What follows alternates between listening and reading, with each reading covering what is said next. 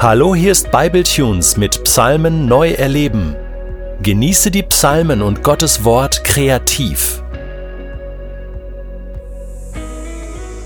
Hallo zusammen, mein Name ist Timo Langner. Wir werden heute zusammen gemeinsam eintauchen in Psalm 40. Und ich freue mich darüber, denn Psalm 40 ist wirklich so einer meiner Lieblingspsalme, weil David hier einfach so echt ist, so Mensch ist, so einfach nicht so tut, als ob er super heilig wäre. Und David war jemand, der ist, so wie es aussieht, ständig durch herausfordernde Zeiten gegangen. Er ist ständig in der Situation gewesen, dass er in der Abhängigkeit Gottes war. Er brauchte Gott. Denn das können wir darin sehen, dass der Psalm so beginnt, dass er gerade zurückblickt auf eine schwierige Zeit und ganz klar Zeugnis gibt, dass Gott auf sein Hilfeschrei gehört hat. Denn hier heißt es, voll Zuversicht hoffte ich auf den Herrn. So beginnt dieser Psalm. Und er wandte sich mir zu und hörte mein Hilfeschrei. Das heißt, er hatte wirklich eine schwierige Situation und wie schwierig diese Situation war, schauen wir uns gleich an, denn David benutzt hier so klare, so ehrliche, so echte Worte, wie wir sie, wir heiligen Christen, vermutlich gar nicht in den Mund nehmen würden. Ähm, aber dann sagt er, ähm, Gott hat reagiert, Gott kam, Gott war treu. Und dann endet dieser Psalm in Psalm 18, ich bin hilflos und ganz auf dich angewiesen. Herr, sorge für mich, denn du bist mein Helfer und mein Befreier. Und dann endet dieser Psalm mit den Worten, mein Gott, zögere nicht länger.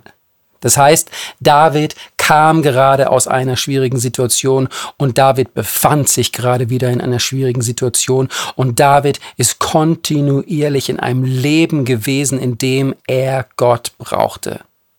Ich weiß nicht, wie es dir geht. Ich weiß nicht, ob du dich auch da wieder entdecken kannst, dass du sagst, okay, das ist ja, das ist ja wie in meinem Leben. Ich würde sagen, ich kann mich sehr, sehr gut mit David identifizieren. Ich schaue zurück auf eine sehr herausfordernde Zeit, über die wir gleich sprechen werden, nämlich unser Sommerurlaub. Der ist nämlich genauso, sage ich jetzt mal, beschissen ins Wasser gefallen, wie das, was David hier beschreibt in seinen Worten. Da schauen wir gleich rein. Ähm, aber ich kann auch jetzt sagen, hey, ich brauche Gott, ich brauche Gott. Und um ganz ehrlich zu sein, glaube ich, das ist ein sehr guter Ort. Es ist ein sehr guter Ort, dort zu sein, in einer Spannung zu sein, ein Leben zu leben, in dem wir abhängig sind von Gott. Denn dann kann sich Gott auch zeigen. Enden tut dieser Psalm in Vers 17 unmittelbar von dem, was ich eben vorgelesen habe, mit den Worten, wer dich, Herr, als Retter kennt, und wer dich liebt, der soll immer wieder rufen, groß ist der Herr. Immer wieder rufen, groß ist der Herr.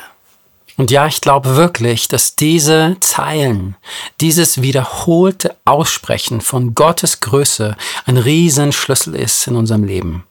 Ähm, nicht ohne Grund endet dieser Psalm genau mit, diesen, mit dieser Proklamation. Ich möchte aber jetzt mit euch ähm, die Verse 3 und ja, ja, Vers 3 lesen. Ähm, denn der, äh, der hat's in sich. Hier heißt es nämlich, ich war in eine verzweifelte Lage geraten. Wie jemand, der bis zum Hals in eine Grube voll Schlamm und Kot steckt. Ah, das ist einfach zu gut, wie David seine Situation beschreibt. Und ich muss sagen, ich hatte lange keine Situation, in der ich sagen könnte, ja, ich verstehe, was du meinst. Ja, ich weiß ganz genau, wovon du hier redest, wenn du davon sprichst, dass du bis zum Hals feststeckst in, naja, nennen wir es mal beim Namen. Scheiße. Ich steck so tief drin in der Kacke, dass ich nicht mehr weiß, wie ich rauskomme. Mir geht es so übel. Ich steck fest. Ich wünsch mich hier raus. Ich brauche jemand, der mich aus dieser Situation rettet. Ich will nicht mehr. Ich kann nicht mehr. Ich habe keine Kraft mehr. Ich brauche Hilfe. Ich brauche wirklich Hilfe. Ich war vor ungefähr sechs Wochen, ziemlich genau sechs Wochen, in so einer Situation. Ich war über mehrere Tage in meinem Badezimmer zu Hause am Boden gelegen. Mich hat ein Virus erwischt, ähm, der es in sich hatte. Ein Virus, wie ich ihn ja so noch nie erlebt habe. Und ich war der vierte in unserer Familie, der diesen Virus hatte. Ich will die Geschichte nicht extremst ausdehnen, aber lange Geschichte kurz ist, wir hatten unseren Sommerurlaub geplant, lange geplant, gespart für Korsika mit unseren Kindern. Wir wollten mit unserem Wohnmobil drei Wochen nach Korsika. Wir hatten den ganzen, das ganze Jahr noch keinen wirklichen Urlaub und haben uns gefreut auf diese Zeit. Ich habe mir zig Videos angeschaut mit meinen Jungs. Hey, guck mal, das ist die Fähre, mit der wir rüberfahren. Das ist unser Campingplatz. Hier direkt am Meer, hier spielen wir, hier sind wir, hier haben wir Familienzeit. Korsika. Und dann beginnen die Sommerferien. Wir fangen an zu packen und so weiter und so fort. Und was passiert? Unser erstes Kind wird krank. Sam erwischte einen Virus. Und zwar einen, ja, wie er ihn, glaube ich, auch noch nie hatte. Er musste sich übergeben. Er war geschwächt. Und zwar nicht nur über ein, zwei Tage, sondern fast eine ganze Woche. Gegen Ende hatte dann schon sein Bruder Yari den gleichen Virus. Ebenfalls fast eine Woche. Und zu guter Letzt hat sich natürlich auch noch meine Tochter Ruby angesteckt. Auch mit diesem selben Virus. Übrigens, kein Arzt konnte uns ganz genau sagen, was hier los ist. Wir haben Blut gecheckt, wir haben Urin gecheckt, alles, was man dort checkt. Ähm, aber keiner konnte wirklich sagen, was es hier ist, außer dass man da halt durch muss. Wir hatten mittlerweile unseren Korsika-Urlaub schon verkürzt, die Fähre umgebucht auf nur noch zehn Tage. Aber wir hatten alle Hoffnung darauf gesetzt, dass diese zehn Tage uns als Familie wirklich segnen werden. Wir haben uns also auf den Weg gemacht Richtung Italien, Richtung Genua, eine Nacht noch auf eine Raststätte, bevor es am nächsten Tag dann losgehen sollte. Und um vier Uhr morgens wachte ich auf mit Bauchschmerzen und mit Brechreiz und mit allem, was man sich vorstellen kann. Letzten Endes endete ich im Krankenhaus in Italien. Ich endete im Krankenhaus in der Schweiz und dann endete ich wieder zu Hause auf dem Klo. Und zwar eine ganze Woche. Und mir ging es genau so. Wie in einer Grube voller Schlamm und Kot. Ich war am Ende. Ich war durch. Ich war geschwächt auf eine Art und Weise, wie ich es als erwachsener Mann viele Jahre nicht erlebt habe. Das Spannende war in der ganzen Situation, dass ich gemerkt habe, wie der Heilige Geist mir immer wieder ins Ohr flüsterte, Timo, du hast die Möglichkeit, mit dieser Situation so oder so umzugehen. Jede Menge Potenzial, um deine Gedanken zu füllen mit Fragezeichen. Warum? Warum werden wir hier als Familie so beraubt? Was ist los? Warum, Gott, antwortest du nicht auf unsere Gebete? Wir beten seit Wochen für Gesundheit. Erst bei meinem ersten Sohn, bei meinem zweiten Sohn, bei meiner Tochter und jetzt bei mir. Und keiner von uns erlebte den Durchbruch. Keiner von uns erlebte die Heilung. Keiner von uns wurde hier gesegnet mit Heilung. Und wir wurden beraubt von unserem Urlaub, auf den wir uns gefreut haben, ein ganzes Jahr, auf den wir gespart haben, ein ganzes Jahr. Warum? Du kannst dich aber auch in dieser Situation auf einen Weg begeben, in der du zu Gott schaust und sagst, Gott, genau in dieser Situation, voller Fragezeichen, voller Schmerz, voller Leid, in der Grube, im Schlamm, im Kot, geschwächt, hast du die Möglichkeit, auf Gott zu schauen und zu sagen, Gott, du bist anbetungswürdig. Du bist König. Du bist Herr und dir gebührt mein Lob. Du bist groß zu jeder Zeit. Ich weiß nicht, wo du dich gerade befindest. Ich weiß nicht, wie es dir gerade geht. Ich weiß nicht, ob du sagst, hey, mir geht's gerade gut. Ähm, oder vielleicht sagst du auch, ich bin auch gerade in einer herausfordernden Situation, in der es mir nicht so gut geht. Eine herausfordernde Situation, in der ich Gott brauche. Und die Wahrheit ist, wir könnten über diesen Vers hier Stunden sprechen, denn er ist so voller Weisheiten. Aber ich möchte diesen Sonntag nicht verpassen, um dir zu sagen, David, ein Mann nach dem Herzen Gottes beschreibt seine Lebenssituation, in der, sie, in der er sich gerade wiederfand, mit den Worten, ich stecke fest im Kot. Ich stecke fest im Schlamm und im Kot. Ihm ging es beschissen. Und wenn es nur eine Sache gibt, die du heute Morgen an diesem Sonntag mitnimmst, dann ist es das Wort, dass du echt sein darfst mit Gott. Ja, du darfst dein Herz vor ihm ausschütten und er wünscht sich, wie ein Vater, dass du zu ihm kommst und deine Gefühle mit den Worten äußerst, die sie am besten beschreiben. Selbst wenn sie mit den Worten beschrieben werden, ich stecke fest im Kot, ich stecke fest in der Kacke. Ich will hier nicht bleiben. Aber dann musst du den Schalter umlegen. Und dann musst du die Chance ergreifen, dass du mitten in dieser Situation, mitten in diesem Kampf, mitten in diesem, in dieser herausfordernden Situation, die voller Potenzial steckt, nur auf die Fragezeichen zu schauen, nur sich darüber Gedanken zu machen, warum? Warum ich? Warum jetzt? Warum? Dass du nicht mehr dich auf das Warum fokussierst, sondern dass du genau diese Situation nutzt, um Gott die Ehre zu geben und Gott zu loben und Gott anzubeten. Den Gott, den du doch kennst als dein Retter. Den Gott, den du doch liebst durch und durch. Darfst du zurufen in deiner beschissenen Situation. Groß ist der Herr. Groß ist der Herr in jeder Situation. Ob es mir gerade gut geht oder ob es mir gerade beschissen geht. Ob ich gerade im Überfluss lebe oder ob ich gerade einen Mangel erlebe. Ob ich gerade jubelnd auf einem Berg stehe oder ob ich gerade durchs Tal gehe. Groß ist der Herr. Groß ist Gott. Ihm gebührt alle Ehre. Und dann und dann blickst du zurück auf diese Zeit und wirst sagen können, er hat mich herausgezogen. Und er hat mich wieder auf festen Boden gestellt. Jetzt haben meine Füße wieder sicheren Halt.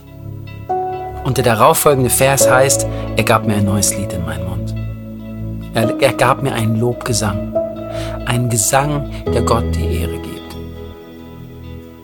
Ich glaube zutiefst, dass diese Orte Chancen für uns sind, um unser Herz zu formen. Ich glaube zutiefst, dass diese herausfordernden, schmerzhaften, ekelhaften Situationen so viel Potenzial in sich tragen, uns Jesus ähnlicher zu machen. Denkt mal über Jesus nach. Jesus hing am Kreuz, blutend, mit Nägeln in den Händen. Und er hätte in dieser Situation allen Grund gehabt, sich auf das Warum zu fokussieren. Warum ich? Warum überhaupt? Warum soll irgendjemand für diese Menschen, die mir so Böses antun, sterben? Warum? Aber Jesus richtete seinen Blick nicht auf Warum. Jesus richtete seinen Blick zum Vater. Und er sagte, nicht mein Wille geschehe, sondern dein Wille geschehe. Und er blickte zu den Menschen, die ihm das antaten und sagte, Vater, vergib ihnen. Sie wissen nicht, was sie tun. Und so möchte ich dich heute Morgen segnen. Segnen mit der Kraft und segnen mit der Sanftmut und mit der Liebe und mit allem, was du brauchst, um dich in deiner Situation, die viel Potenzial für Fragezeichen mit sich bringt, auf den Weg zu begeben, indem du deinem Retter, den du doch kennst und liebst, zurufst, groß ist der Herr. Mitten im Leid, mitten in der Freude, mitten im Schmerz und mitten im Triumph, mitten in der Heilung und mitten in deinem Warten auf deine Heilung. Gott ist groß. Gott ist anbetungswürdig zu jeder Zeit. Möchte dich einfach einladen, dir jetzt noch ein bisschen Zeit zu nehmen. Und vielleicht kannst du dein Gebet sprechen zu Gott. Dein Gebet, in dem du umkehrst. Vielleicht auch Buße tust und sagst, die Art und Weise, wie ich mit dieser herausfordernden Situation in der Vergangenheit umgegangen bin, tut mir leid. Es tut mir leid, dass ich dich angeklagt habe. Es tut mir leid, dass ich gezweifelt habe an deiner Güte, obwohl dein Wort so klar ist und so klar uns und mir kommuniziert, dass du immer gut bist. Und ab jetzt will ich jede Chance nutzen, um dir zuzusprechen, groß ist der Herr.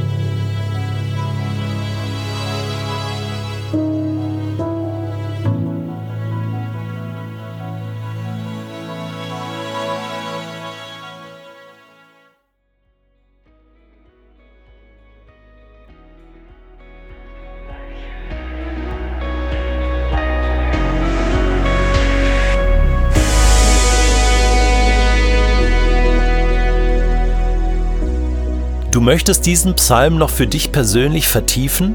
Dann entdecke Makom und der Psalm wird für dich zu einem Ort in deinem Alltag. Makom ist als PDF downloadbar auf bibletunes.de Psalmen neu erleben.